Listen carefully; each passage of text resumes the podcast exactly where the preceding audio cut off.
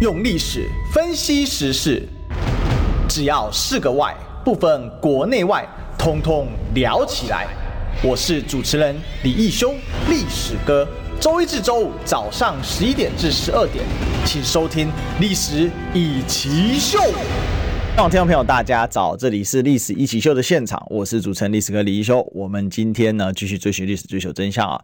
那我们今天现场大来宾呢是台北市议员徐巧芯。那巧芯呢，因为今天交通耽搁哦，所以呢，大概会稍晚的时候也会到我们的现场来跟大家一起来讨论哦。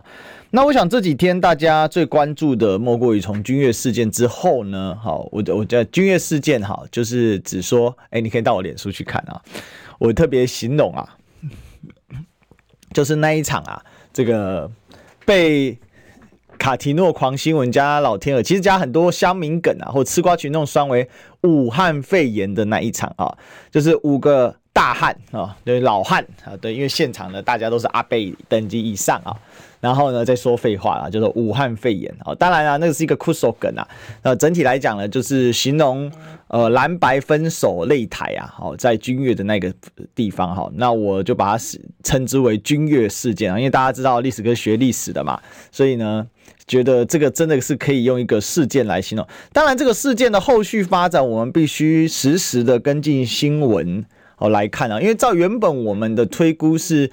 在蓝白不能和，然后没有在剧烈分手的情况之下呢，大概率啊，哈，大概率啊，就是可能赖清德就会非常顺利的躺赢，好，所以我最近都叫他赖躺啊。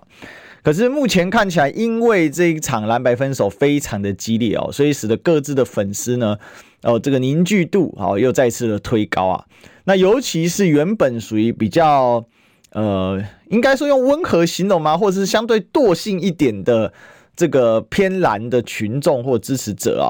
那在这样的一个状况呢，好，这个被一定程度的唤醒啊。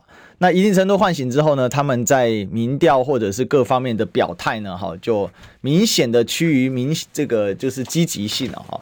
所以我们可以看到，最近几份新的民调出来之后呢，似乎啊，整个趋势有所改变。当然哈，我知道一定会有人说，这个民调不可尽信，民调当然不可尽信，这是绝对的哦。你说民调带风向，对，民调一定也有带风向的一个状况哦。比如说比较这个，我不能说它是带风向，但是它确实有一定偏差的。在昨天的讨论当中啊，哈，我们可以看到。呃，游云龙老师的台湾民意基金会，虽然昨天我们请秋怡老师在分析的时候，他有提到说，他这个固定窗口的做法并不是错，那可是他发表时间真的是偏晚，而且他刚好，他可能刚好在整理的时候，刚好发生了君悦事件嘛。那在君悦事件的当下，呃，这个过去之后跟之前，那是属于一个完全截然不同的一个舆论环境，那也是属于一个完全截然不同的社会氛围哦。那这个状况呢，就会导致民调有大幅度的调动。好，那这个过去比较难，为什么呢？因为以前哦，我们的媒体的及时性是很低的啊。大家知道，最早，不好意思，这个这几天喉咙用多啊，突然破音了一下啊。啊，这个请容我啊，这个喝口水啊。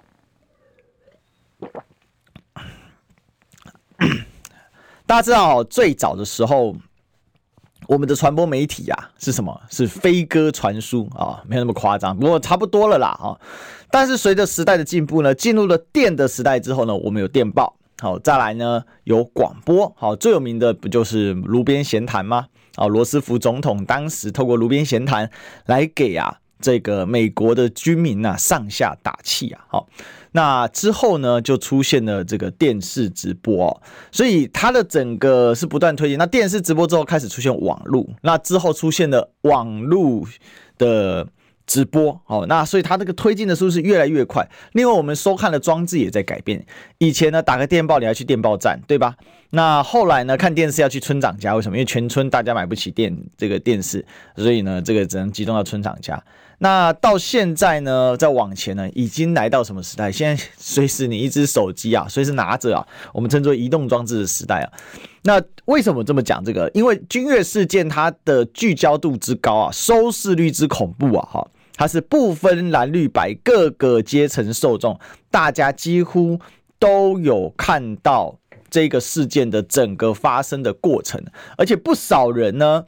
他不是看重点啊，而是很有兴趣的去把它给追剧，像追番一样，把一口气追完。哎，追剧的过程中呢，还会呢连带呢去补一下前面的进度，然后跟踪跟进一下后面的发展哦。这也使得这几天我们可以看到关于军乐事件的讨论，不管它叫什么名字啊，什么武汉肺炎啊，然后分手擂台啊，蓝白蓝白河破裂啊，蓝白分啊，蓝白吵，蓝白斗，蓝白闹啊等等的，然后或者是这个。呃，各种的说法哈，基本上我们都可以看得到。呃，目前来说，整体的这个状况就是非常非常明显嘛，就是大家对这个事件的高度关注，而这个事件的高度关注，其实就推高了这个事件的影响力啊，那也推高了这个事件后续的整个的选举氛围。哦，所以我把它称为啊，这个英文里面叫 phenomenal 啊，就是说现象级的一个。爆炸性的新闻新闻事件呢、啊，这种新闻事件就不可轻忽了啊！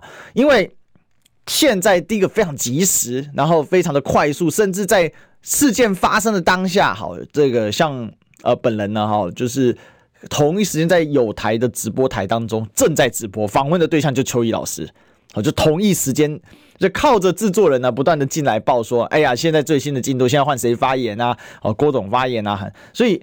这种这种状况呢，好，其实就很大幅度的让整个呃这个社会呢都参与进来啊。这我们也明显感受到一个氛围，就是现在的整个呃就是舆论市场或者说整个的选举的热度啊，明显推升不少啊，而且各路的言论通通都有啊。另外，我们也可以看到，就是整个新媒整个媒体的发展也在改变啊。四年前的时候，甚至五年前，二零一八年的时候，当时啊，最有名的是韩流的崛起嘛。韩流的崛起出去，完全靠就是自媒体，好，尤其靠什么？尤其靠的是 YouTube。好，那事实上还有上一波啦，上一波的这个民调大，大上一波的自媒体什么？是我们可以看到的，是脸书哦。当时脸书也有一个，嗯、呃，就是推波的作用，所以在一八，应该说在。这个一八年的时候哦，就也发展出来。那一八年呢，这个 YouTube 刚开始哦，那但是脸书呢，很大程度成为蔡英文的破口。蔡英文对脸书进行了很强度的搜索嘛。那一九年的时候，就出现了很多这种呃所谓的挺韩直播主嘛，哈。那这个小弟当时也恭逢其盛嘛，有这个机会就踏进了媒体圈嘛。所以在这样的一个状况之下呢，哦，其实都很发达。可是很不一样的是什么呢？其实从二零年或一九年末二零年开始呢。整个电视电视台的力量哈，就开始往自媒体踏，但是在那个踏的一开始，他们还是以传统电视思维在做，所以它的影响力还没有现在那么广啊。可是到了今天，我必须直白的讲，哦，最明显的是传统媒体进来之后，它在整个自媒体的发展的影响力也非常非常的巨大，使得空战的形式哈也发生巨额的改变哦。但是最大的改变是我们现场来了，巧芯出现了，总算赶到了。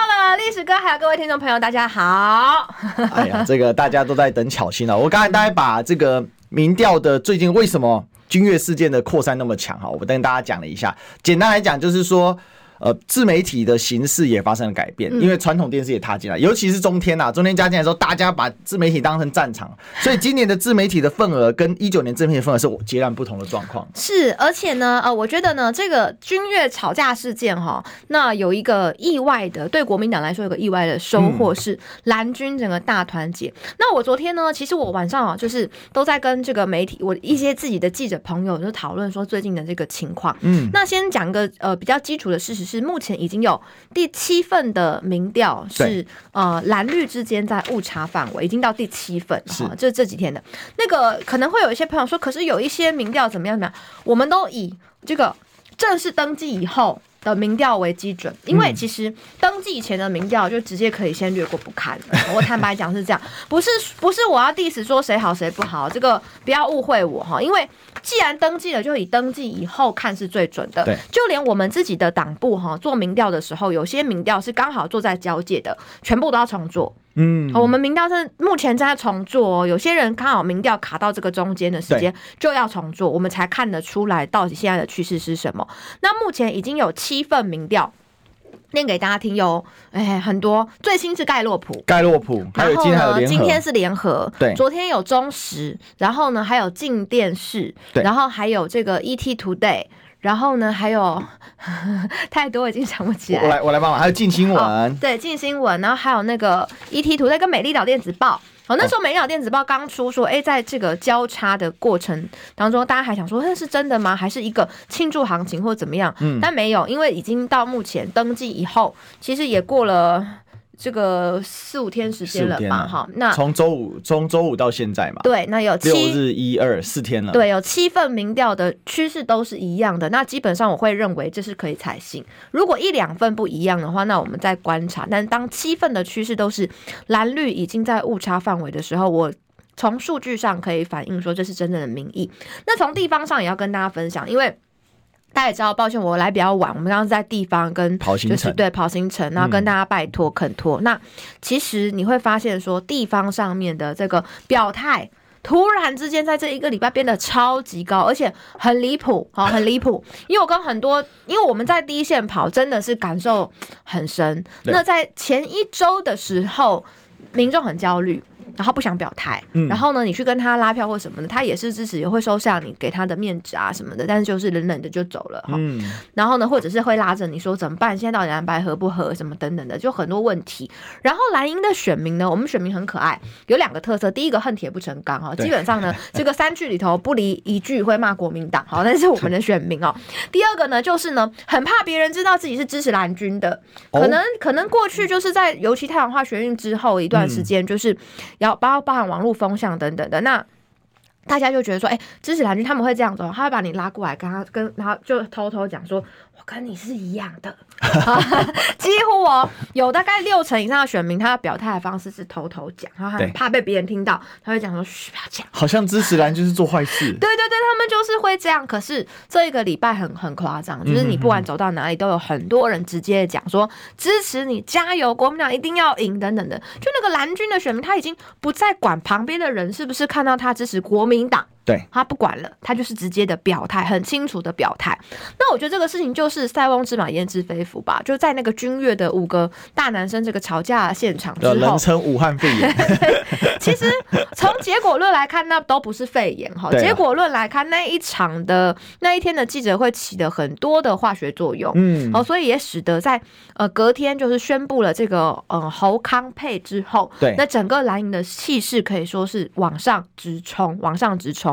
那我就在想说，为什么呢？哈，其实有一个原因是，我觉得人哦很喜欢。诶、欸，我我不晓得大家有没有常常在看 YouTube 上面看一些那个啊、呃、视频，对对对，drama 的那个剧情讲解，我超爱看，嗯、因为我时间很有限。对，我也喜欢看，因为我现在真的没时间看电影。对，那那叫做什么呢？叫做大家喜欢看的是都是全程高能反转。有没有发现，如果你是全程高能反转的影片，那个那个收视率就特别高，点阅率就特别高。君悦事件很符合，因为前面有这个 林涛 PK 黄黄世修，要从更早一点开始，嗯、就是大家觉得。蓝白合要失败了，哦、然后突然去了四个人小房间，马英九办公室，蓝白合成功了，啊、对对对，然后再隔了两天，这蓝白合又失败了，又失败之后又要再谈判，然后又坐在记者会里面，然后又失败了，然后而且那个高峰是像刚刚历史哥讲，林涛、黄世修先吵成一团，对，然后又有这个手机简讯大爆料，然后又有那个郭台铭叫马英九讲话不讲话，讲话不讲话，哦，然后有最后的这个份额离席 哈，然后还有那个尿遁去上个厕所，然后外面喝咖啡，然后后面还有个插曲是。性骚事件，性骚事件到底是男骚女，女骚男？现在吵得乱乱七八糟。对，然后再来隔天，他觉得说啊，死定了。那天大家就觉得死定了，怎么会搞成这样子？太离谱了！嗯、我到底看了什么？哎，就隔天宣布侯康配。哦，对对对对，大家就有一种全程高能反转再反转的感觉，有没有觉得？我刚刚讲了这个，就是它是一个一整个礼拜发生的事情，然后一直反转，一直反转。你觉得完了啊？OK，很开心，完了，OK，很开心，就这样。然后但最后结果是，诶，已经确定了，就是侯康配嘛。对。那所以他是这个这个组合，我觉得是非常非常棒的。我那天听到浅秋姐讲说是赵少康的时候，我很开心。为什么？嗯、因为。总统大选跟选县市长不一样，对，县市长是你要一人参选，要一人扛下这个责任，嗯，可是总统大选是团队战。对，绝对是团体战，因为光是投票就三张选票了嘛，是。不分区一大堆人呐、啊。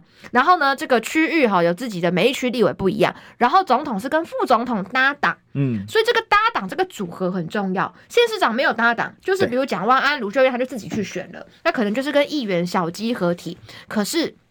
总统大选的团队占的比重占的更大，所以呢，那个团队的配置如何很重要。二零二零年的时候，很多朋友不知道，二零二零年的时候，不分区立委名单一列出来，区域立委每一个掉五趴民调，哦，真的很夸张，所以很多都是那时候输的。五趴可以死很多选区，哎，是，所以所以不要讲说要是韩市长怎么样，哦、没有，其实真正那个关键就是从赢五趴变成输一趴，是在不分区立委名单公布的时候。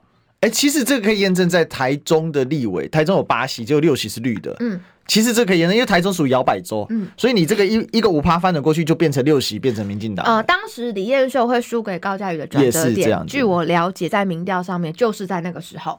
所以前面大家一直撑，一直撑，一直撑，一直撑嘛，就是说可能领先很多，然后慢慢变少，慢慢变少。可是突然不分区名单出来之后，就觉得暴跌五趴，然后很多五五破选区全倒。太猛了吧！所以，我们今年就也很重视这个不分区名单。嗯、那还好是朱立伦，我觉得他这次真的是做的不错，那开出了一个很好的名单。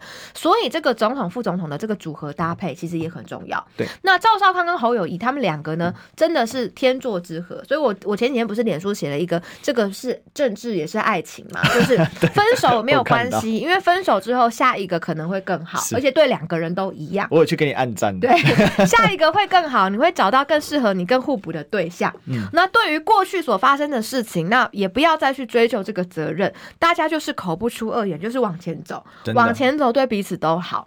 那所以说，我觉得赵少康他在省级上面，他在这个呃专业上面，其实都跟侯友谊是相当互补的。嗯、侯友谊他是。给人感觉比较本土，很实在，好好做代志，很会做事。嗯、那赵少康他是等于是在媒体上面长期有曝光、高知名度，而且口条很好，很会讲。嗯、然后面对民进党的这种各式各样的攻击，他是毫不退却，都是直球对决。嗯、所以一个是做事，一个是跟民进党对抗。那我觉得这这个组合搭配的就非常棒。这件事我可以反向一个验证，因为我那一天遇到那个桃园的涂议员，他也是这次要选立委，嗯，然后他就说他，因为他们那边是新屋杨美，是属于桃园上比较偏乡的地方，嗯，然后呢，他的这个竞选总部大会成立啊，找赵少康去，嗯，哎，真的有，他说以前哦很难找人，你知道，因为那个地方真的人口少，然后又比较偏乡，又海线。结果来了一堆人，嗯，然后他就问说：“你这些人来干嘛？”他说：“啊，又来看赵少康，嗯、啊，为什么呢？不用许容易点席点管看，给他那边看本人。”哎哎，真的哦，我那天啊，就是我在中仑高中，我有办接讲车嘛。嗯、那之前的时候，我其实就已经找赵少康大哥来过了。然后呢，我就在我们我们那个接讲车，其实跟一般大家的选举造势不太一样，就是我们不太用动员的，嗯，我们就是周边的这个住户他们会知道，然后他们就可能会来看。然后就我就看到在那个演讲的过程当中，哎，赵大哥在讲，很多人来运动的，你知道吗？他走进来运动，最后也没去，就站在那边就把整个演讲听完了。嗯、哼哼，这个就是我觉得那个论述感动人心的力量。所以这为什么大家开始现在越来越积极的去表态？对，就是觉得就侯康培会赢嘛。大家记得吗？我在今年初的时候，你回去看那个新闻，我还被民进党一直拿来见缝插针很多次。就是我在泰国接，就我在泰国跟民众这个我们的侨胞呃演讲的时候，我说有人问我一个问题，说国民党到底要怎么样才能团结？对，我说做出会赢的样子就会自动团结了。我说那个团结哦，不是大家举着手，然后说啊团结团结就会真的团结。嗯，只要有赢的机会，大家自动会团结在一起。因为谁想要跟看起来会输的人团结啊？真的。哎，那时候就被我我就被拿来说我在骂侯友谊，不是，我是在讲个道理，跟侯友一点关系都没有。是当你有会赢的样子、气势、决心、付出、努力、热情去感动人民的时候，大家就想要站在你旁边。就你有你有没有那种感动人的感觉？你有没有那种觉得我一定会赢，我会努力赢给你看？嗯，那那是一个感动人心理。如果你就是不管面对民进党也好，然后或者是说现在哦，你们那个赖交配民调很高，然后你就妄自菲薄，然后你就觉得有点半自我放弃的那个样子，就会让大家觉得他想要散掉了。对，所以当时我讲的是这个气势问题，对，并不是在讲说侯友谊好或不好，谁民调高或低，民调的高低起伏很正常。对，可是就算你民调不是那么好的时候，你还是要让大家看到你响应的决心，这时候大家才会慢慢靠拢。你都不相信，谁会相信你？是啊，你自己都不相信你自己能够做到，为什么其他人要相信你啊？嗯、他又不是你的爸爸妈妈、亲朋好友，他就是一民众而已嘛。所以我觉得这个侯康配这个气势起来是侯康配，包含侯友谊那天在这个君悦饭店，他就整个硬起来。就是就是这个解开拘束器哈，这个硬起来，然后呢，再包含隔天这个侯康配的这个搭配的效果相当的互补，然后乃至它后面的包含我们台南的这个大造势，嗯、你知道吗？我我很好笑，因为我自己在选嘛。对，台南大造势结束之后的隔天，就是其实就是昨天，嗯，一。突突然出现很多人说要来帮忙我哦，所以为什么我刚刚比较晚到，也是我们地方上有地方人士，然后会跟我见面，然后看说怎么样，我们在地方的陆战这边可以再补强等等的。本来他们是在观望的，对。然后因为台南那个大造势，而且台南大造势有一个关键，就是韩国瑜没去，嗯，据说本来要去了，但是在澎湖赶不过去，嗯。那因为之前国民党地方庄脚都会说。那个如果要找人，哎，这一点要懂完的呀。但是只要韩市长要去的时候，哎，这懂完可以积极的干几波哈，甚至可以不用动员。可是那一场的话，就是没有韩国语，但是看起来还是非常热闹。嗯。所以啊，你看，就是大家都走出来了嘛，愿意表态了嘛，然后愿意上街了嘛。那这个就是一个像昨天，呃，我就开始接到陆陆续续接到很多人主动说想要来帮忙，呃，主动说那哪里这边可以再多跑一下，那边可以多去一下，可以介绍谁给我认识等等，就突然都出现了。所以这就是一个气势。那我们在第一线的选将真的是第一时间可以感觉到，尤其是我们其实呃这次台北市大概呃不是不止台北市这次的呃选举，我觉得是国民党空前团结的一次。你很难想象，你看二零二零年、二零一六年，其实大家都是有点各做各的、各选各的。啊、可是今年虽然看起来前面那个民调我们都不是很高，可是到了现在来讲的话，是所有包含所有的县市首长，包含所有的立委候选人，大家互相帮助，包含侯康配，其实大家现在的那个情绪，我觉得是非常非常激昂，而且很有斗志的。嗯嗯嗯。所以这种事情就是要乘胜追击，就是当有斗志的时候，我们就是要继续战下去。我认为下个礼拜。蓝绿的民调就会黄金交叉了。哦，这是我大胆判断。哇，巧心有信心。嗯，我认为下个礼拜就会黄金交叉，黄金交叉，但是它是个绑麻花，不见得黄金交叉就是会拉开跟赖萧配的距离，我觉得不会。嗯，但是就会出现有些民调已经进到黄金交叉的一个状态了。为什么？因为你知道那是你知道吗？选举其实政治是人性。对，我我我觉得我自己做的政治工作，都是先从人的心情、人的思考的角度去看。事情会最准。那人人的心态是什么呢？就是从逆转胜那种追求那个逆转胜的那个。我刚刚讲全程高能气势会出来。对，前面输成那样，哎，结果突然我们整合好了，然后团结起来了，然后只差。零点零几哈，今天的民调最新一份零点零几，那大家就会觉得我再推你一把就过了。对，所以这些这些现在出现的这个民调，虽然还没有实质的领先，虽然还小幅落后或落落误差范围，可是当你出现民调的数字叫三十一点零一跟三十点九四的时候，对，所有蓝军的支持者都会觉得，或者说中间选民他有一点点偏蓝，都会觉得。我们再推一把，我再帮你一个人多拉十票，去敲我左邻右舍的门就过了。嗯，所以那个气势是就像你在运动场看比赛的时候很兴奋的那种心情。对，那个心情是有影响力，是会扩散，是会感染出去的。所以我认为最最近的，因为是等于是七已经要七份民调都这个趋势了，所以我觉得在下个礼拜出现黄金交叉可能性是极高的。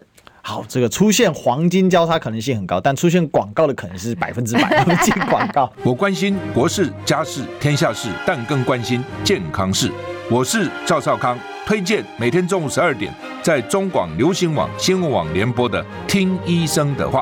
我们邀请到的都是国内数一数二的医疗权威，给你一个小时满满的医疗资讯，让你健康一把抓。除了收听以外，还要到 YouTube 频道上订阅 I Care 爱健康，按赞、订阅、开启小铃铛，爱健康三支箭，一件不能少。用历史分析国内外，只要是个“外”，统统聊起来。我是主持人李易修，历史哥，请收听《历史易起 SHOW》。欢迎回来，这里是历史一起秀的现场啊！我是主持人历史哥李一修啊。我们今天继续追寻历史，最后真相。我们今天现场大来宾呢，是我们台北市议员徐巧芯。Hello，历史哥好，各位听众朋友大家好。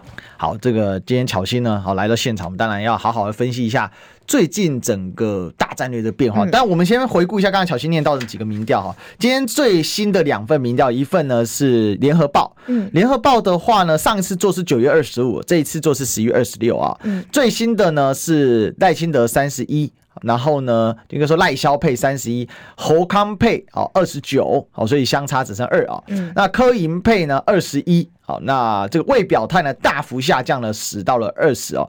这个比如说这个联合报在做这个未表态的比例，蛮接近我们整体社会的不投票比例的啊，嗯、因为整体社会不投票比例大概是保底是二十到二十五左右了。好，我们从历年的这个投票来看，所以我们通常会把大家的民调再乘以一点二。哦，再乘以一点二，好，就最后就会得到他的这个得票，嗯，这个就是说他得票分布了。嗯，那这里面有一个变化是赖清德是从三十到三十一哦，从九月二十五到十一月二十六，也就是时隔两个月，联合报再出了一份民调，嗯，而且也就是说，萧美琴对于赖清德的加分是比他们预期的还要有限许多。其实萧美琴的属性距赖清德并不遥远，因为萧美琴跟赖清德最明显的政治特征就是台独，对，所以对岸批他们的，虽然我们。不是故意要附和对岸，但是实质上真的是毒上加毒，嗯，非常明显。那另外我们看到的是侯康佩哦，我哦必须说啊，九月那时候因为没有副手，所以是单人哦，然后是。这一次十一月二十六是第一次加上副手，因为毕竟登记了嘛，哈。这个侯友谊是从二十到了侯康配的二十九，哈，两个月的时间。那柯文哲是从二十一到二十一，也就是说柯银配并没有给柯文哲一个实质的一个加分的哈。那这边呢，哈是关于联合报的。那刚才这个巧心有听到另外一份是中广盖洛普哦，哎，这次只有盖洛普而已啊。那可能因为。赵先生是中广的董事长，所以做了回避啊。那不管怎么样呢，呃，盖洛普的最新民调呢，正副总统搭配呢，萧美琴是三十一，然后侯友谊呢，就是所谓的赖萧配是三十一，侯康配是三十点九四，那柯林配呢是十八，哦，那未决定是十二点二七哦。这一份跟呃联合报最大的差别在于它的未表态率是比较低的，或者说尚未决定的这个比例比较低，但是在这个赖萧配跟侯康配具有高度的一致性啊，嗯、那在事实上，包括柯银配两份之间也误差未超过三，所以可以看得出来。大体上来说，它的整个民调的这个样态是类似跟接近。对，然后这份盖洛普的民调里面哈，有两个重点。第一个是呢，其实呃，我们已经不能说赖萧配领先哈，领先这个侯康配，已经不能再这么说了。他们不仅是在误差范围之内，误差范围正负三嘛，更是其实他们。即便是这样子做，就只差了零点几而已嘛，那不到百分之一的这个距离。再来，这份民调里面还有一个重点在于，呃，柯文哲的这个跟吴欣颖的组合跌破二十趴，哦，这个也是一个观察重点。那在呃联合报的这份民调里面呢，柯文哲。的这个组合还维持了九月二十五号到十月二十六号是维持的百分之二十一，它还没有跌破二十趴。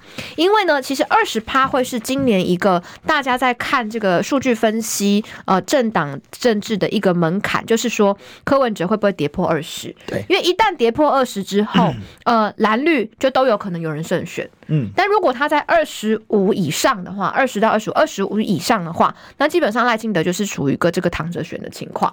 好，就是这个继续当赖躺。对对对，就是也不要讲赖清德，就一定会有一组人躺着选呐。那根据过去的这这这一阵子以来看的这个结构，就是赖清德会躺着选。嗯、对，所以这个民调的重点其实在于，你看这是第一首份民众党跌破二十趴的这个民调，然后呢，这个。这个联合报的也已经不远了，好像是二百分二二十一，也很近了。然后一个月呃两个月哈，侯康配增加了百分之九，那这是一个很大很剧烈的一个进展。那显然就是说这个组合的搭配是蛮得到呃民众的喜欢的。那但是如果我们仔细去看的话，会发现就是说呢，其实是在这个四呃四十到五十九岁。六十岁以上这两个族群是侯康佩是大幅度的领先的，那在呢二十到二十九岁这个部分的话，是由柯文哲在大幅的领先的。对，所以接下来要怎么样能够让呃这个所谓的选票再做一些些的流动，哪怕只是流动百分之三、百分之五，可能都对于最后的选情是有决定性的影响。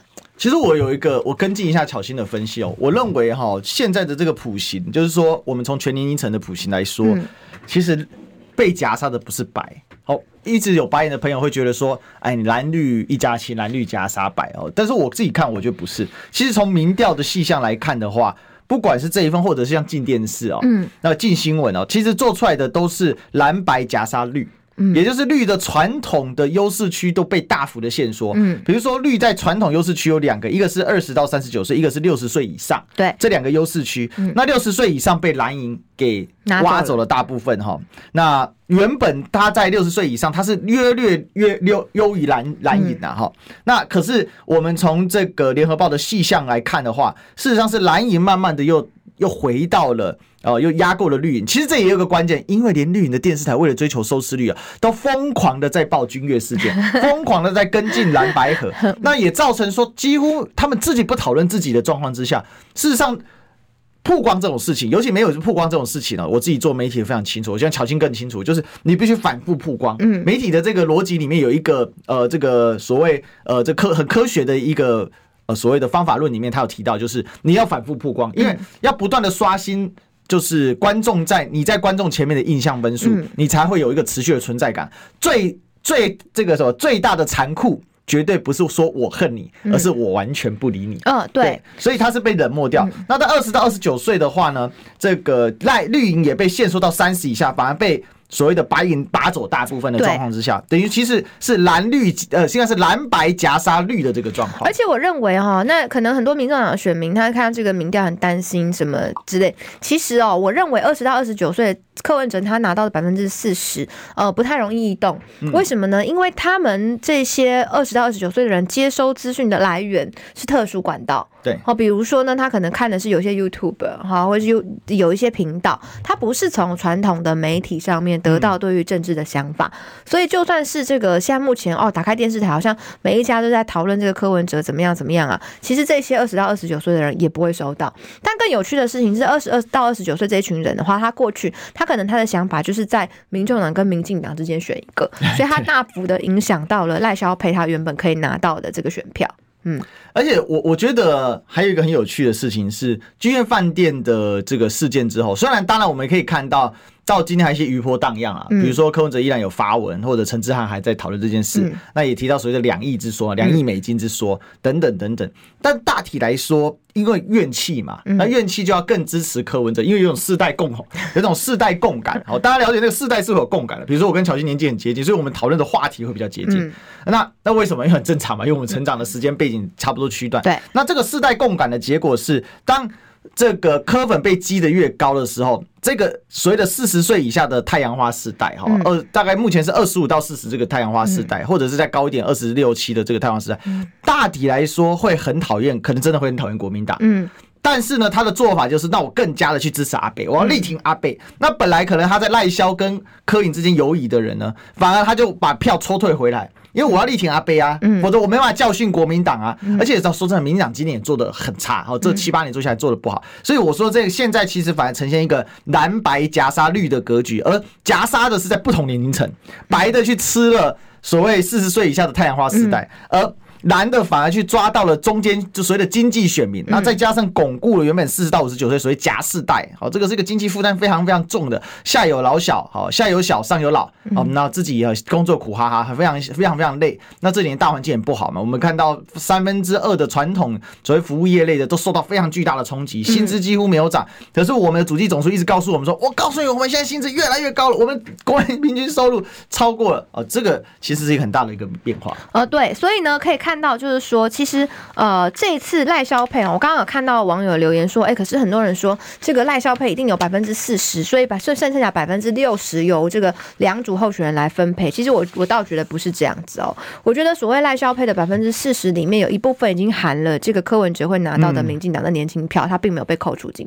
被被扣掉，所以我个人觉得赖清德、萧美琴这个组合是拿不到百分之四十的。好，最后最后得票可能就是在三八四十中间啦。我也没有觉得说他会拿到三十以下这种夸张的数字，没有。但就是三的双方会很接近。基本上今年你几乎可以看到的是说，呃，蓝绿双方最后开出来的选票会非常非常接近。今年的选举会非常刺激。但是呵呵 我要讲，民进党已经错过了这个。打议题的最佳时段，因为当时我们蓝白合在闹，所以我觉得这个军乐事件包含就是很多人说蓝白合的这个闹剧哦。其实我觉得对民进党，很多人觉得说啊，民进党躺着选没有这个，我觉得反过头来看，其实我在中间过程就有发现这个状况是说，他们错过了议题打击的最好时间。哎呦，你们知道吗？在四年前的今天哦，就是韩国瑜在跟蔡英文选的这四年前的此时此刻的民调，联合报也有做，呃，韩国瑜输多少？输百分之二十六。对，那时候已经几乎是已经在崩盘、在救的状态了。可是我们现在是怎么样？我们现在正准备要超过赖小佩，正准备要超过民进党，所以那个气势是当时是这样一直往下，一直往下，一直往下，前面很高，前面都很高，在呃比较早期是很高，然后中间就开始各式各样奇奇怪怪的事情，民进党一直打议题嘛，抗中保台嘛，这个什么什么反送中嘛，对对反送中嘛，然后还有什么王立强嘛，什么相信一大堆，嗯、然后就一直往下走，这个趋势是这样，可是。蓝营的趋势是本来高，然后突然超低，然后现在往上，然后要冲破。对，所以那个趋势感跟四年前是完全不能比的。嗯嗯嗯嗯，所以我认为说这是一个很重要的契机，是民进党他错过了打议题的最好时段。打议题最好时段就是在宣布到登记前，宣布到登记前这段时间是最重要的黄金的一个议题期。因为我算给大家听哦，其实在我国呢，你登记之后没有几天就要投票了，是登记已经是选举的中后半段了。好，那总统大选又有一个有趣的，它跟议员、县市长选举不一样，它会碰到一个黄呃一个很特别的是会碰到圣诞节跟跨年，嗯，所以呢，基本上我可以跟大家大胆的说，在十二月的二三、二四、二五啊，然后二九、三十、三一、一月一号啊，不管你做了什么，说了什么，全台湾没有人要理你，好，大家在开心的对过自己的圣诞节跟跨年嘛，谁理你啊？好。然后过了这一周之后，就进到所谓我们讲的黄金周。黄金周都在做什么？黄金周在收敛议题以及大造势，就是双方在比谁的人多了，比气势了。所以呢，过完年之后，你就不跨完年之后，你就会发现说，呃，怎么大家动起来，每一个县市都在办造势，然后都走出去，然后就在比气势，然后议题是收敛的。是这个时候不太容易有新的议题，除非是那种就很夸张，什么两颗子弹那种是意外事件。但是这种议题事件就比较不容易出现在收敛主题了。那最后就是。比双边的这个气势冲最后一波，所以扣掉这两周的时间来讲的话，真正的打议题的时间剩下不到三十天。是，那一个议题，如果你要打得好的话，我们算七到十四天好来讲，你剩下大概两个两个主题的机会，而到今天都没有真正的大议题在出。对，到今天没有，到今天还在讨论，就是呃侯康配啊君悦事件之后的一些这个选情变化等等的，都还没有出真正有所谓的杀伤性的议题。那所以其实民进党他错过了打击议题的一个很好的时段，那反而是放着，然后让大家选好组合之后，有这种全程高能反转的感觉，然后整个拉起来。对，所以所以我们不分区立委登记前后就讨论不分区立委名单嘛，讨论正副元首名单。可是过去正副总统都是在很早的时候就已经决定的。对。不像我们现在到现在还在讨论说，哇，这个赵少康感觉好像是新新这个几乎是绝无仅有吧？第一次，真的是第一次。登记当天最不不是登记，是登记最后一天 的早上，我们才知道剩剩下两组候选人。嗯，所以一开始赖清德还很嚣张嘛，嗯，他说：“哦，没想到我那时候第一，我现在登记也是第一耶。”嗯。而且呢，嗯、我觉得这个侯康配的组合是蛮有趣的地方，是他很有带动话题的能力。像昨天晚上，我至少就看到了两三个我我会注意到，然后会觉得有兴趣的这个新闻。比方说吧，呃，赵少康他有讲说呢，他当时蓝白合是真的很希望能够成功，然后他太太还去庙里求签，然后求了一个上上签。嗯、那上上签就写说什么三个人其利断金，他本来以为这三个人叫做呃这个侯科郭哈，就没想到可能现在是这个呃侯兆涵哈。哎，这个这个这个就是一个。就他有这样话，有点话题性嘛。然后那个柯文哲不是有爆料说什么有人要找两亿找他做副手吗？对，两亿美金。然后呢，媒体就会去问赵少康的时候，就没想到他说。哦，我大概知道他要说的是谁。哎，这个就会让大家觉得说，哈，什么？就是就是在话题跟议题上面，接下来我认为蓝营不会去劣势，啊，这是一个很重要的。还有，当赖清德去指控这个所谓的赵少康，他只是请假的时候，赵少康他选择的方式不是解释，而是反击。而这一点是相当重要的。过去国民党大多数的人都是啊，一直解释，要不然就辞掉。对，就解释解或辞掉，但他是直接反击。那他，恩师先让他去说明，他也愿意。然后呢，也去。直接讲说，那你在呃，比如说。关中天，或者是说很多 NCC 上去的作为，你民进党这几年来，你根本就是乱七八糟，你还好意思这样讲？哎，我觉得这种就是说，把这个议题，然后再回回去，把球丢给对方的这个议题战，那其实过去国民党比较不擅长，但是现在看起来是有一点点改变。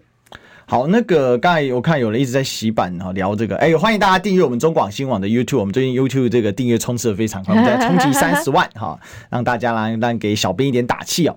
那刚才有人在问这个抽样母体的问题哦，联合报的部分的话呢，哈，它是在二十五、二十六号晚间进行调查，然后呢，访问是一千两百三十八位，那这个有两百七十八人拒访，所以它大概它的样本数是本来要取这个一千五百位了哈，那有效的 N 是一千一二三八啊，那另外呢，这个呃，它是采手机视化。哦，这个双母体的这个方式哦，哎、欸，这很重要哦，因为我们过去都会认为说，如果手机加市化的话，那对于国民党的候选人是相对不利，对民众党的候选人是相对有利的。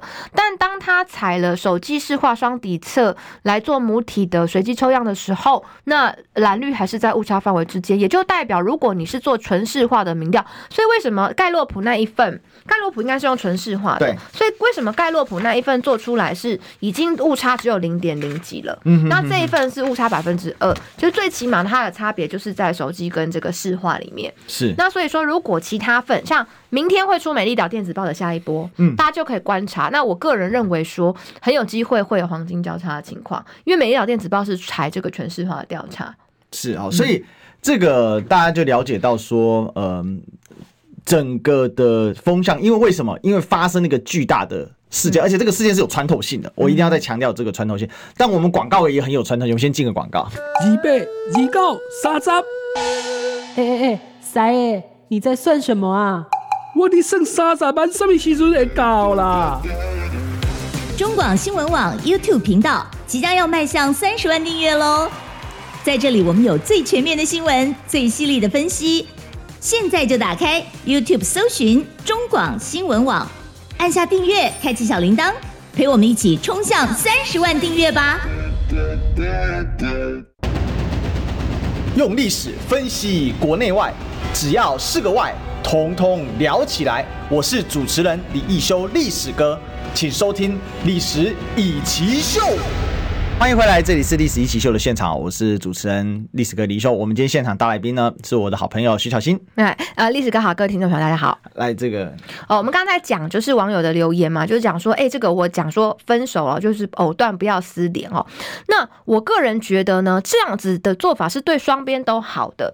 就是说，如果今天呃双边有任何一边还在想过去的事情的话，那在想的、在讲的那一组人，其实对你的不管是民调或是社会的观感都不会有太大的加分，那只是你共同击溃丁守中，对，只是你共同 共同的一个同温层里面的悲愤而已，其实用处不大。所以如果你是柯文哲的支持者的话，我建议你要去跟柯文哲的阵营说，不要再去想跟讨论十一月二十三号的事情了，对他一点帮助都没有。那至于说为什么我们选这样要出来讲，因为人家会问嘛，就是说那党中央讲说啊。呃不能邀请这个柯文哲来站台，那你的想法是什么？那你认为这件事情的政治效果是什么？那我也要跟大家实话实说啊，这个人不说谎骗人的。那这个我们基本上就是已经翻了新的一页，就是往前走。分手口不出恶言，但不代表我们要一直流连在过去的美好。大家都往前走一步，全力的监督民进党才是上策。是，那再来用力说邱毅误导你了？洪永泰教授的论文不是他说的意思啊，他的两千份民调研究。而不是准确度，准确度在他一百一十四页有写。好，然后我再去看一下哈，因为昨天邱毅有分享这个哈。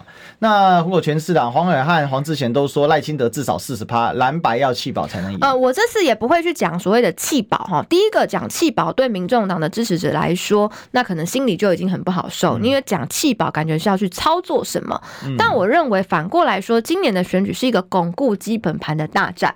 我不去对你搞这个弃保，但是我的基本盘我要把它顾好。好，我要让我的基本盘里面一票都不要少，我要找回我自己的基本盘，然后从我自己的基本盘再尽可能的去做扩张。因为今年的选举的格局是三个人一起选，如果是两个人一起选的话，那你要过半才能当选。可是三个人一起选的情况之下，你可能拿到百分之三十八左右就会是当选门槛了，不用到百分之五十，甚至连四十趴可能都不用，可能百分之八对百分之三十，百百百分之三十八对百分之三十七，还是百分之三十八那个人赢啊？就是选举就是比票多的赢，票少的输嘛。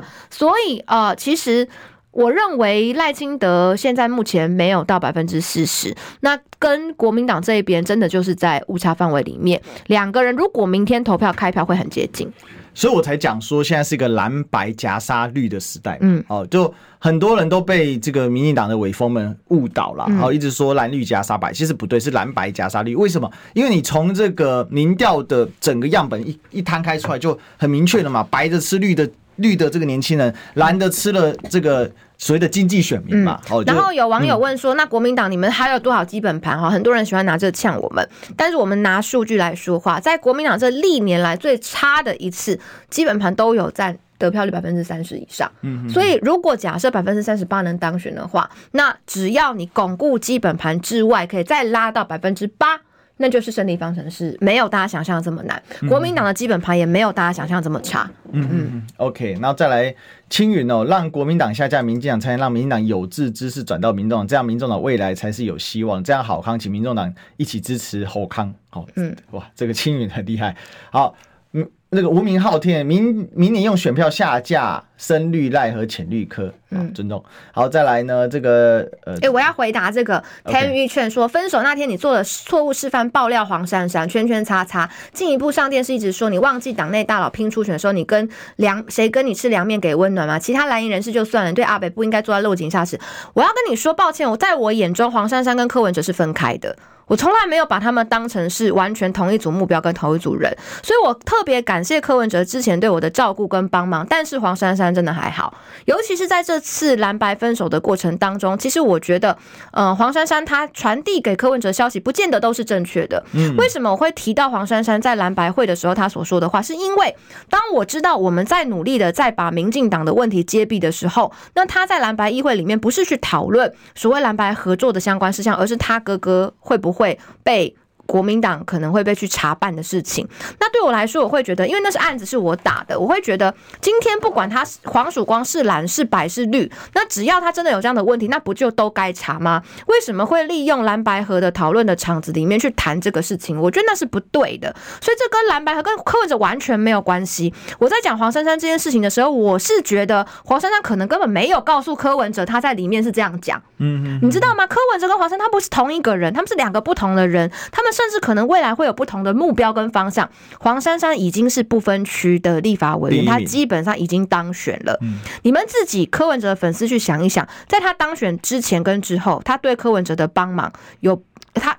他被列入不分区之后，他有更多的去帮柯文哲吗？他有上更多的媒体去帮柯文哲讲话吗？他有帮柯文哲去站吗？昨天我有看朱学恒跟黄光芹的直播嘛，他们就在讲啊，邀了一堆人都没有人愿意去上节目啊。那你们应该要回去问问看，为什么？民众党自己的选将没有很积极的在帮民众党嘛，这才是你们要选。如果在国民党，我们来讲，我们早就被骂爆了，好不好？就是不敢上节目，不敢去站，早就被骂爆了。怎？为什么只放陈志涵一个人在努力？所以我从来不骂陈志涵，为什么？因为我觉得。我很敬佩他，他就是他就是很支持柯文哲，所以当他觉得他要帮柯文哲发声的时候，哪怕别人会对他有不同意见或批评他或什么的，他都努力。那林涛也是这样子，黄世修也是这样子，所以他们三个人的立场虽然完全不同，可是我觉得大家各为自己的阵营跟理想去做努力，这个是刚好而已。可是我必须说，黄珊珊她当时选择在蓝白会里面不去讨论蓝白该如何合作，而是优先去问说，我哥哥会不会呃这个被你们查办。还问说是不是侯友谊阵营指使的？那对我来说，我觉得很不舒服啊。就是那个案子是我自己在打的，跟侯友谊一点关系都没有。如果你真的有意见，为什么你不问我？为什么你等于是有点变相的在蓝白会里面要透过那些人再来压我说叫我不要再打这个案子，我心里会舒服吗？好，但这个是黄珊珊的事，我要再一次强调，跟柯文哲一点关系都没有。我不会因为如我不会因为黄珊珊讲这个或做这个，我就说是柯文哲搞的。我还没有还没有脑袋这么混乱，但是也请你们不要去把黄珊珊跟柯文哲都要绑在一起。未来他们会有不同的出路，未来他们有不同的想法。有人提到说周瑜修否认这件事。没，他是说不是那个情景场景，但我非常确定有这件事情，因为当天都有录场景跟这个内容。对对对，他就是确实是有这个事情，因为也是因为那天的雨，那天不是四人小房间，对，那天是大家都各自有带幕僚，所以在里面参与的人很多。那为什么会知道？是因为参与的实际参与的人回头过来跟我讲说，问我说：“那你还要打这个案子吗？”等于是我有一点点不算被施压，但是也有一点点就是。告诉我说有这个事情，请我要注意。嗯、那对我来讲，我根本就不在乎你们在里面讨论什么，但是我就是很认真的在打民进党的案子。我甚至从来没有说黄曙光跟黄珊珊有关系，他们是兄妹，是分开的个人。嗯，但是今天如果黄曙光真的有问题，那为什么不查呢？跟黄珊珊也没关系啊，为什么要在自己的这个私下的会议里面，然后去讨论跟哥哥有关的事？我觉得这个其实真的是不妥啊。所以不妥的是，为什么不能讲？讲了黄珊珊就讲到柯文哲吗？谁说他们两个真的绑得这么死的？过去柯文哲也曾经真的搭蓝白合，就差这么差这么一点点嘛。是哦，那今天时间过得很快，没有办法每个的提问都回答到，好，跟大家说真不好意思，下次请早，好，早点开始问。好，我们今天谢谢小溪，谢谢。好，那我们就明天再相见喽，谢谢大家，拜拜，拜拜。